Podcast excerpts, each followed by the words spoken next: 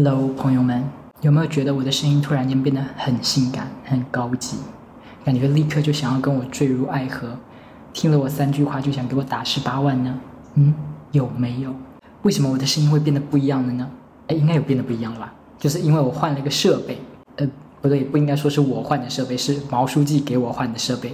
就是我之前投稿了毛书记的基本无害嘛，然后我一开始已经收到过一份快递了，是一个礼盒，然后那个礼盒里面有一本书，有挂耳咖啡，然后还贴纸，还有嗯喜马拉雅的会员卡什么的。如果有在听之前基本无害五分钟播客计划的朋友，就会知道说。我的那个投稿是有荣获真的很有价值奖的，就是六十个人里面有五个人拿到了真的很有价值奖，我就是其中之一。然后我刚刚不是说我有收到毛书记寄来的礼盒吗？那个礼盒其实所有参加投稿的人都有，我们有拉一个投稿群嘛，然后大家都在那个群里面纷纷发自己的照片，就是说啊收到了毛书记寄来的礼盒，然后还有哦对，还有一个毛书记设计的一个有基本无害。logo 算是 logo 嘛，在上面的那种，呃，手机背后的那个贴的那个，就是可以拿来当手机架的那种东西。然后我有看到其他朋友在群里发嘛，我看到他们发的照片，就是他们收到了一个礼盒，就是他们只收到一个礼盒，但我收到了两个，我有两份那个礼盒，而和两个那个手机贴的那个东西。我当时就想说，嗯。因为可能是因为我得到了真的很有价值奖，所以我得到了两份。然后我那个时候还不敢拍照发到群里，因为我就会想说，大家都只收到一份，然后我收到两份，我要是特地拍个照再发到群里，人家会不会就是说哟，两份礼盒呀，拿了奖就是不一样的，很得意吧？就是我就怕会有人有这种感觉，所以我就只是在群里用文字向毛书记表示的感谢，没有像他们一样就是拍个照。发到群里那样子，然后就是我主要就是想说，哦，OK，我应该是因为得到了真的很有价值奖，所以我得到了两份礼盒。可是呢，我今天又收到了一份快递，今天是二零二二年七月二十八日。我我当时还想说，我就觉得很奇怪，我就想我没买东西啊，这个莫名其妙的快递是哪来的？是有人给我寄炸弹来了还是什么的吗？结果我打开那个快递盒一看，是一个麦克风，诶。然后我看到那个牌子，我就知道是哪里来的，因为毛书记有在播客里说感谢赞助商谛听什么的，这个麦克风就是那个牌子的谛听的麦克风，然后就知道啊，这是毛书记寄来的奖，这个应该就是拿到了真的很有价值奖的那五个朋友应该才会拿到这个麦克风，我是这样猜的啦。然后收到礼物之后，我有做一件不太好的事情。就是这个不太好的事情，感觉有暴露了我人性的缺点。我做了什么呢？我收到这个礼物之后，我就去淘宝上面搜了一下这个麦克风的型号，我就想看看这个麦克风多少钱。然后根据我第一眼看到的那个价值范围，这个型号的麦克风在七百到一千块钱之间，我整个吓到，我想说这也太贵了吧，因为我觉得。其实那两份礼盒我都觉得已经够了，就是我觉得我比别人多一份，我觉得就拿了奖多一份，我觉得这就 OK 了。或者他再给我寄个什么两三百块的东西，我都会觉得哇好，我也很满意了，真的够了这样子。结果这个要七百到一千块钱呢，好贵。我我我就觉得很心虚，我就觉得我不配收到这么贵的礼物。那个投稿，嗯，就是也没有花我很多心思，我觉得我真的不配得到这个礼物。那个。制作包括写脚本，就是真的是一个没有很大工作量的事情。我之前投稿什么公众号的短篇小说，哇，写个一个礼拜多久，然后好几千字，才几百块钱稿费那种。结果弄一个播客投稿就可以拿到一个七百到一千块钱的麦克风，哎，我就觉得哇塞，我真的不配，我就觉得 真的心虚啊，怎么可以拿到这么贵的礼物这样？然后我还一直想说我要怎么感谢毛书记，因为我有，因为之前毛书记跟我那个连线的时候是有加了我的微信的嘛，我就想说，但但因为我有点社恐，我虽然毛书记就在我的微信好友列表里面，但我不敢主动去打扰他，我就还想说我要不要跟那个小助手 Marvin Marvin，我要不要跟小助手马文发一个消息说，哦，我收到了。毛书记寄来的这个麦克风，就是很感谢，让他替我传达一下。但我也还没发那个消息给马文，我就是赶紧先拍了个照，发了个微博，就很开心啊。因为你知道这个设备跟我之前的设备有差距有多大吗？我之前的录音设备是什么呢？我之前的录音设备就是一条普通的苹果的耳机，就是你买 iPhone 的时候，它会配一条耳机，就是那个耳机。然后你直接拿耳机对着麦克风讲，有可能会喷麦，所以我的设备就是还有稍微再经过加工，我就是拿了一个袜子把那个麦克风的部分给包住了，就这样就可以防止喷麦。对，这就是我之前的设备，一个包着袜子的耳机。结果现在变这么专业的话筒呢，就感觉很高级呀。你你想想看，我原来都是对着袜子在说话的，结果现在对着一个嗯麦克风。我我觉得这个礼物很棒，因为就是我觉得送礼物有一个。标准就是你要送一个对方自己绝对不会买的东西，就是我会觉得我好像可以把钱花在别的更需要的地方，就是买一个。我之前觉得买那个洗碗机，我就觉得很划算，就觉得我觉得好像生活中有很多还可以别的东西，然后比如说录这个播客，我觉得就拿那个袜子包着耳机就可以将就了，我是不会花这个钱买。但是我收到我就觉得哇，很棒诶。而且这个麦克风感觉对我的人生有积极的作用，因为我之前不是。前几期有说，我收到一个朋友的评论，他就是说最近都听不了我的播客，点了我的播客的播放，然后都在转圈圈，都在加载。然后我当时就心想，我还回那个评论，我就说可能是因为内容不好，然后被屏蔽了什么之类的。然后当时就觉得啊，那可能以后都没有办法被听到了，就想算了吧，那我以后就随便录一录，能不能被大家听到就随缘了。结果我收到一个这么专业的麦克风，我就觉得不可以。我一定要把这个麦克风好好利用起来，有没有？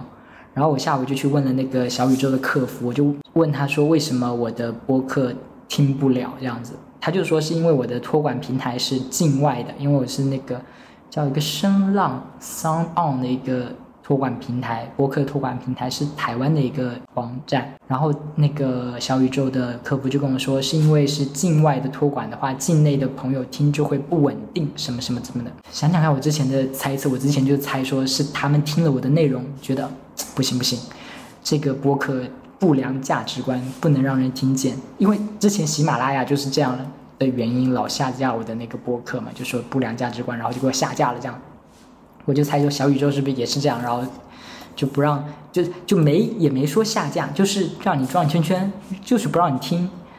我以为是他们就是一些这样的操作，但是根据那个客服的说法就不是嘛，就人家根本就没有听过我的内容，并且对我的内容进行价值判断。我我就觉得我之前的那个猜测有点太被害妄想症了，有没有？就觉得啊，你们都在想要害我，但其实人家没有，对吧？总之呢，然后那个工作人员就说可以帮我解决，他说可以帮我把那个什么缓存，他说可以帮我把那些节目缓存一下，这样境内的朋友就听到了，所以他就帮我操作了。我我后来让我朋友去帮我听了一下试试看，哎，真的可以听到了。所以你们就懂这个麦克风给我带来的变化吗？如果没有这个麦克风，我就不管了，我就想说啊，听得到听不到就随缘吧。结果有了这个麦克风，我就觉得不行，我不能浪费这个麦克风，我要把我的播客生涯继续下去。然后我就去。去找怎么联系那个小宇宙，然后就找着，哎呦，要扫一个二维码，然后那个二维码就加了那个什么企业微信，然后我还跑去那个小宇宙的官方微博里面私信跟他说话，后来是那个企业微信回我了，就跟我说怎么怎么把这个解决了啊，我就觉得这个行为很像那种武侠剧，有没有？就是本来我只是一个普普通通的路人，结果从天而降一把倚天剑，我就会觉得那不行啊。那我得练个绝世武功，我才能配得上这把倚天剑呢，是不是？对，所以我就是接下来应该都会用这个麦克风来录我的播客。哎，我也不知道录出来的效果会是怎么样，因为这是我用这个麦克风录的第一条音频，不知道效果会怎么样。但肯定比我那个用袜子包的耳机好吧？And 最后就是，哼，感谢小毛书记给我寄来的这个麦克风，耶！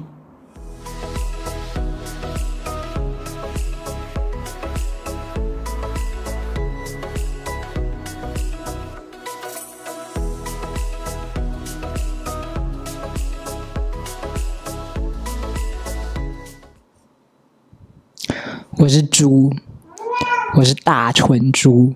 我前面那段不是说那段是我第一次用毛书记送的那个麦克风录的吗？效果一定比我用耳机录的好。结果我录完之后呢，就去剪辑，我就去听，我就去比较，我发现说，怎么感觉声音效果没有变得更好啊？就不降噪的话，因为我会对我的音频进行降噪，后期进行降噪处理这样子。然后我就发现，我不降噪的话。那个噪声就比我用耳机录的还大声，然后一降噪的话，就是整个人的声音就变得非常的闷。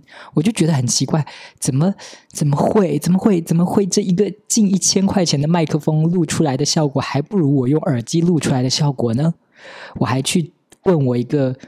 呃，搞音乐的朋友，因为他可能比较懂这些设备，我就问他说：“这个是怎么弄的呢？是我哪里用的不对吗？”然后我还去翻那个淘宝的详情页，说这个到底怎么用，我哪里用错了。最后的最后，我发现我真的是大蠢猪，因为我是把那个麦克风的设备连在电脑上在录音的，然后电脑默认的那个。输入的麦克风还是电脑原先自带的麦克风。我前面那段录音就根本就是用电脑自带的麦克风录的，不是用这个毛书记送的麦克风录的，所以那个声音就很杂，很效果很差。后来我发现了这点，就是说哦，原来需要我手动把它切换到是默认这个外置的麦克风输入才行。但我现在也不太确定，我觉得应该是这个原因。然后这是。所以这一遍才算是我真的第一次用毛书记送的麦克风录的声音，但但但我也不太确定，我感觉我还是不太会用。如果没搞错的话，这一段才是用那个专业麦克风录出来的声音啊。这一次的效果应该是肯定会比之前的好吧？I don't know，我还是要等等下录完了，然后去剪这段，再来听听看是不是收音有变好。因为我还是不能确定我是不是有正确的使用这个麦克风。然后这一段录音我就先不分享日记，我来分享两个最近发生的事情。第一个事情呢是前几天小鹿来厦门演那个专场，我之前是不知道这个消息的。我是二十四号当天我开始刷微博，然后当天晚上小鹿就要表演了，然后我下午可能三四点四五点刷微博才刷到说，哎。今天晚上小鹿要来厦门表演呢，我都不知道。然后我这个穷鬼呢，就立马就点进那个购票链接，我就去看最便宜的一百八十元的票。结果最便宜的一百八十元的票全部都卖光了。然后我就买了一个导数第二便宜的三百八十的票，但我不觉得亏了，因为我就是很喜欢小鹿。他之前上那个奇葩说的片段，我都一直重复的看他的每一个片段，我之前都点出来就是重复的看。我觉得小鹿真的太好笑。然后他的。专场我就不多说了，我就是觉得很棒，很好笑，但我也不能去复述人家的段子什么的嘛。我就想讲一下我当时参加的感受吧。当然，最期待的是听小鹿的段子，但我其实还有点期待能在这个场馆里找到对象，算是一个妄想吧。因为我会觉得说，感觉会愿意花钱来看单口喜剧的男人，应该就是很懂幽默、会自嘲的人。啊，是是，我更正一下，也不能算是很懂幽默，但至少应该是那种会自嘲的人吧。我觉得具备会自嘲这一点的男人，就就排除了一大堆很糟糕的男人。如果不会自嘲的男人，感觉就是，嗯，我就觉得不敢靠近，我就很怕那种地雷很多，然后很小心眼，很容易被冒犯的那种男人，你们懂吗？就是他他可能他可能表现的就是我生气了，你怎么可以拿这种东西开玩笑呢？你这是在挑起男女对立，你知道吗？你真是愚蠢的生物之类的。这种会说这种话的男人，我就觉得我绝对不想要跟他有更亲密的接触。然后我也觉得这样的男生应该不会来看小鹿的专场吧，就是应该不会来看单口喜剧的演出，因为他可能就觉得你你随便讲一个什么话，你都是不正确的。你怎么可以拿这种东西搞笑？我就觉得那种人应该会被排除在外，所以就是整个场馆里应该都是跟我价值观会比较接近的人。然后我就内心有在幻想啊，我就想说，我如果可以在这里的观众你认识一个男生，然后我们就暧昧，然后就在一起，就感觉还不错，就是有这么一个妄想。然后我到了那个演出的场地呢，我就找到了我的座位嘛。我左右两边都是空的，诶，我的我的期待就更增加了，因为我就会是谁来坐在我左右两边呢？拜托拜托，一定要是一个单身的很帅的同性恋，好不好？我就怀抱着这么一点小小的期待。可是后来呢，我左右两边的人都来了，然后左右两边刚好坐的还都是男的，可是。他们都是带着女朋友来的，就彻底断了我的念想，有没有？不然的话，他们要是没带女朋友的话，我可能还会在那边意淫说：左边的这个大哥笑这么大声，是不是想引起我的注意啊？右边的这个大哥一句也没笑，是不是想装酷让我爱上他啊？就是，但是他们带了女朋友，我觉得 OK，我不应该多想，他们不可能爱上我是吧？然后我发现一个状况，就是来看单口喜剧表演的观众里面没有帅哥诶，因为我之前也就看过什么不知名乐队的 live 的表演什么的，我就觉得那个帅哥就还蛮多的，就很多潮男潮女，而且年纪都很小。可是单口喜剧的观众里面好像就没什么帅哥，而且好像年纪的幅度会比较大一点，可能也有很小的观众，但是也有很成熟的观众。但是其实看那个 live 表演的，好像就没有那种很成熟的三四十岁的观众了。好像我就觉得是不是因为帅哥都不爱搞笑，帅哥都只要找那种装酷的东西，比如说 live，是不是？因为长得够帅就不用搞笑了吧？就长得够帅，就喜欢的人就一个个往他身上贴了，只剩下我们这些平凡人，我们就想着我们要要好笑一点，我们要有趣一点，这样才会有人爱。好心酸哦。然后第二件想分享的是，就是我前几天我住的小区里面经历了一场停电，停了一整天，超过了二十四个小时吧。那天晚上呢，我就在客厅里做一些锻炼呐，我就在一边看 YouTube 的视频，一边做一些深蹲什么的。结果突然就停电了，然后停电之后，我就立刻听到门外就是门口的走廊，很多人邻居们开门，然后互相问说：“哎，是不是停电了？是不是停电了？”然后我就知道说：“OK，大家都停电了。”后来我就在小区的那个微信群里面看到很多人在问物业的电话，然后要问物业说什么时候来电什么之类的。我之前住这个小区其实也停过电，但是都没有这么久过。我真的没想到停电会这么难熬诶，可能因为是在夏天吧，然后一停电空调就没了，就很热。然后因为我当时在锻炼，就全身都是汗，我还要摸黑去洗澡睡觉。你们有摸黑洗澡过吗？我觉得，要是怕鬼的人，一定很难熬。就是摸黑洗澡，你周围一切都是黑黑的、湿湿的。我觉得人类会怕黑，就不用多说了。但是湿这件事也是能增加恐怖感的。就比如下雨天的夜晚，就比普通的夜晚要恐怖，有没有？而且那种恐怖片里面那种湿漉漉的鬼，就比那种干的鬼要恐怖。我不知道这是不是人类基因里的某种设定，还是什么样的？因为我就觉得大部分人好像都会觉得两栖爬行类的那种动物，那种湿湿的动物，就会比哺乳动物要恐怖。就不容易都长毛嘛，就就会觉得好像没那么恐怖。但是那种湿湿滑滑的蛇啊、蜥蜴啊、青蛙啊，那种湿湿的，就是会恐怖。所以你就想摸黑洗澡，一个黑黑的、湿湿的卫生间里面洗澡，然后你洗头的时候还要把眼睛都闭上，眼睛一闭上就会觉得什么妖魔鬼怪都在你身边出现了，有没有？还好我当时就是 iPad 有充电，都会带着 iPad 进去厕所洗澡，然后就是把 iPad 架在那里，一边看一边呃洗澡，就是 iPad 还会稍微给我一点光亮。后来我洗完澡就睡觉嘛，我原本我原本以为就是我睡着睡着半夜就会来电了，就前面虽然很热，但是忍一下应该就好了，就拿着那个扇子扇啊扇啊扇，就勉强睡着了。结果早上五点多的时候给我热醒了。就五点多了还没有来电，空调还没有开起来。我平时都是要睡到十点、十一点的那种人呢，结果现在五点就给我热醒了，那么热就很难入睡了。可是我又在想，说我起来的话，我可以干什么？我平时起床就是吃饭、看视频，然后开始学日语，日语学完了就开始写一些播客的脚本或者视频的脚本，然后开始剪辑或者什么什么之类的。总之呢，这些东西全部都是需要用电的。没有电的话，我根本进行不了其中任何一项这些东西，所以我就很为难。我睡我又睡不着，然后起来我又不能干任何事，因为没电那样的。而且五点多的时候，这时候我所有的设备就只剩下手机有电了，我必须要找个能充电的地方。然后我就想说，我附近好像有一个收费的自习室，大众点评上面的新客体验价就是一整天只要十二块钱，就是你可以去那个自习室里面充电、吹空调，然后。一天只要十二块钱，我就想说，我赶紧把我的电脑啊、充电宝啊、什么什么全部打包，把这些要充电的东西全部带上去这个自习室。然后平时的早餐呢，就是在前一天晚上，我会在电饭锅里面把东西都放好，然后第二天就可以吃到绿豆粥啊、水煮蛋什么的。可是因为没电了嘛，所以我放进去的东西根本就熟不了，我而且我还没有办法烧热水喝什么之类的，所以我就只能出去。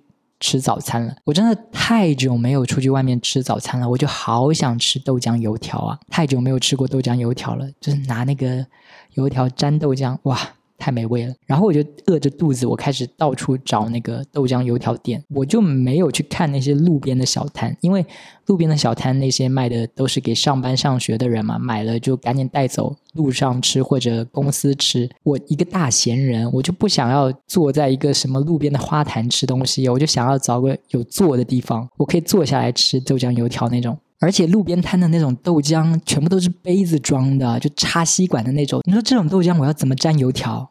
不能沾油条的豆浆还是豆浆吗？嗯，所以我就一家一家的早餐店进去问说：“哎，您好，请问你你们这边有卖豆浆油条吗？”然后找了大概三四家店吧，都没有卖豆浆油条，都没有。我不懂怎么会这样？以前不是随随便便就能吃到豆浆油条的吗？就是现在，我想要吃豆浆油条当早餐这么难呢。然后我后来就实在饿的不行了，我就在最后一家沙县小吃店里面，我又问说有没有豆浆油条，然后说没有。我就是算了算了，那就来一份沙县扁肉吧，我实在是太饿了。后来吃完早餐之后呢，我就顶着。大太阳去找那个自习室去了嘛，然后我也是第一次去那个自习室，我其实不太认得路，但我又不敢太频繁的拿手机看地图，因为手机快要没电了。但最后还是找到了那个自习室，然后我就在那个自习室里充上了电，吹上了空调。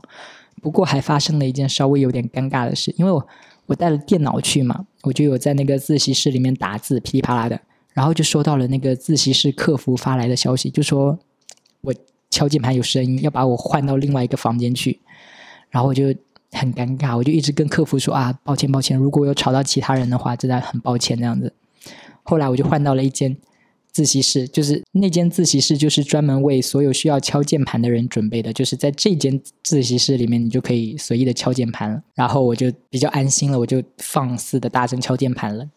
但是就是还是很安静，然后几度我就觉得肚子好胀，我好像放屁，但是我就很尴尬，我就很怕那个被其他人听见，因为能那么安静嘛，对吧？但我发现我还不是最吵的哦，就是后来有一个人来自习室，就坐在我后面，然后他就开始打呼噜，诶，好大声的呼噜，然后也没人去弄醒他什么的，反正自习室就是需要很安静嘛。然后我就是点了奶茶来喝，我都不敢吸，就是吸到最后的时候，不是会有剩一些料在底下嘛？你一直吸就 会有那个。吸管那个声音，我都不敢太用力吸，然后就剩下最后那些就放在那儿，就很怕就是又被又被驱逐出这个房间。总之呢，我就是在这个自习室里待了待一整天，然后那个小区的物业就给我发微信说啊，现在正在电力抢修，晚上八点左右会来电。结果到了八点左右，电还没来，他就跟我说啊，可能十点左右会来电。然后这期间呢，我就有跟一个跟我住同一栋楼的 gay 在那边微信。聊天，他就问我说来电了没有？我就说还没有什么的，因为我那个家里买了很多智能的设备，比如说扫地机器人或者洗碗机，或者是呃智能门铃这些。就是我点开那个米家的 APP，我看到他们都掉线的状态。就是如如果有电的话，他们应该就会连上网了，他们就不会处于离线的状态。所以我就是即便不在家，我也可以通过这个 APP 来看说家里来电了没有。然后那个人就问我说。来电了没有？我就说没有。如果有听我之前播客的朋友，应该有听过这个邻居，就是十九楼的一个 gay。有一天跟我说他什么精虫上脑什么的，所以我就上楼为他进行了一次 hand job 的那个人。然后我们就在聊停电这件事嘛。我就问他说：“昨晚那么热，没有空调，你是怎么睡的？”他就跟我说：“我在我对象家睡的。他对象也是我们小区的，但是是不同楼的。然后那栋楼是没有停电的。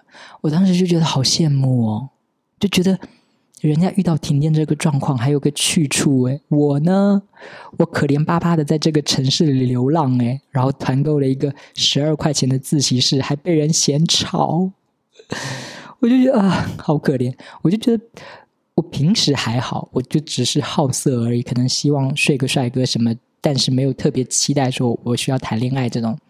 可是被他这样一对比，我就会觉得啊，我也好想有个对象，可以在。遇到停电或者其他类似状况的时候，收留我，让我不用就是在城市里流浪。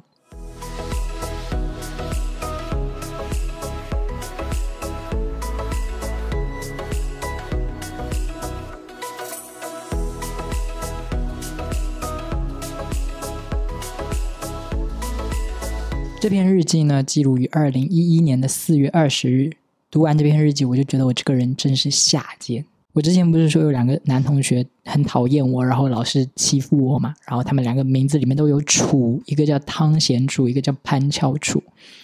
这篇日记呢，是我开始反思，我开始反思说，他们为什么要讨厌我？我我是不是哪里得罪他们了？我就一直想，一直想，我到底是哪里得罪他们？然后我总算想到一些事情，就想到说，他们可能是因为这个事讨厌我的，是不是？然后日记里是这样说的：那次汇演有个跳舞节目，我就问周洋，汤显楚没跳吧？他跳我就不看了。就是那个时候，我跟汤显楚其实还不完全认识，我们当时高一不是同一个班的嘛。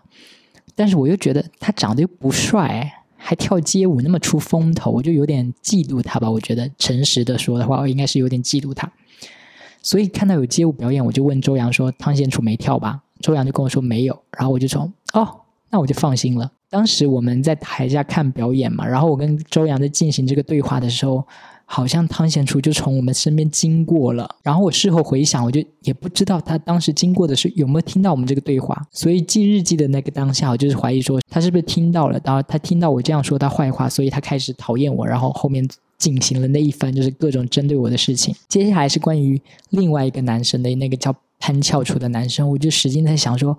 他呢？我又是哪里得罪他了呢？然后我总算想到一个，就是陈帅有一次不知道从哪里拿来一张就是潘翘楚的照片，然后就说哇好帅。然后陈帅还把潘翘楚的照片给我看，就问我说：“哎，帅不帅？”我说：“不帅啊。”我觉得他真实就是不帅吧，就是他的五官不是帅的，但我觉得他。现在回想，他应该算是那种气氛感帅哥。他是五官不是帅，但是整个人可能很潮或者什么之类的，那那个感觉是帅的。但当下我就是只看脸的人，然后他给我看那个照片，帅不帅？我就说不帅。但是我当时是对着陈帅说的，就是陈帅给我看潘翘楚的照片，然后我说不帅这样子。然后我就想说，是不是我说他不帅这个评价被谁听到了，然后传到了潘翘楚的耳朵里，所以他开始讨厌我。对，这就是我自己很深刻的反思，反思说，反思说，为什么我会被那两个名字里有“楚”的男生讨厌？然后会很使劲的搜寻我的记忆，然后搜寻出这两件事，就怀疑说，是不是这样？他们开始讨厌我。然后我一开始为什么会说我下贱呢？就是我读到这里，我就发现说，原来他们在没欺负我之前，我是挺不屑他们的，就我对他们也是没有好感的。就比如说。探向探险出要跳舞，我就不看了。然后比如说潘翘楚的照片，我就是不帅。我就发现他们在欺负我之前，我对他们也是没有好感的。但是他们开始欺负我之后，我就觉得我内心有点想要得到他们的认可嘞。就是我会觉得想要说啊，是不是我有可能跟你们打成一片？我有可能成为你们的你们，我是不是有可能成为你们的朋友？我就觉得我是不是有那个斯德哥尔摩尔综合症什么的？我感觉就是同样的这个情况，要是换到现代的话，一定很多人会说我被 PUA 了什么之类的。就是本来我先讨厌你们的，结果你们后来也开始讨厌我，我就诶，好像没有那么讨厌你们了耶，是不是很下贱？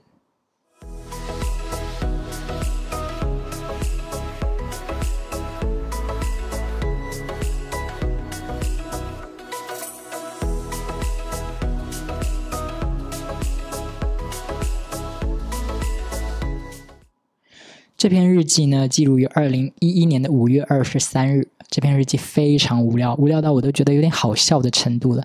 就这天呢，我买了一个自己非常喜欢的包包。作为土包子的我呢，我以前都是背双肩包的，可是这一次我买了一个白色的拎包。就以前都是双肩包，现在终于有一个拎包，我就觉得自己终于步入了时尚潮人的行列。别人是穿着 Prada 的恶魔，我是拎着白色包包的恶魔。我可太 fashion 了，我就觉得我明年就要出席巴黎时装周了。我，然后就因为这一个新的包包，我一整天都洋溢着非常愉悦的心情。然后我就非常开心的入睡之后呢，我就做做梦了，然后做了一个有点延续那个开心，但是非常无聊的梦。梦见什么了呢？我梦见我在我家楼下遇到姚晨了，然后我就过去跟姚晨说：“可以合照吗？”然后姚晨就跟我合照。然后日记里说。后来，同样的地点，舒淇也出现了。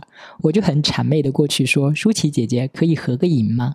她说：“可以呀。”然后她虽然说可以合照，但是她脚步没有停，她好像在赶路，往哪里走，她就一直往前走。然后我就跟着她一起走，一边拿那个手机自拍。然后我就检查那个自拍的照片，就发现那个我的手机就只拍到她，没有拍到我，因为以前的手机没有前置摄像头。就是二零一一年的时候，我的手机是只有后置摄像头的，所以我只能把手机反过来对着我拍，然后拍完之后，我再转到正面来看，就发现是哎，只有舒淇没有拍到我自己，是因为我手太短了，然后我就只拍得到他一个人，根本拍不到两个人。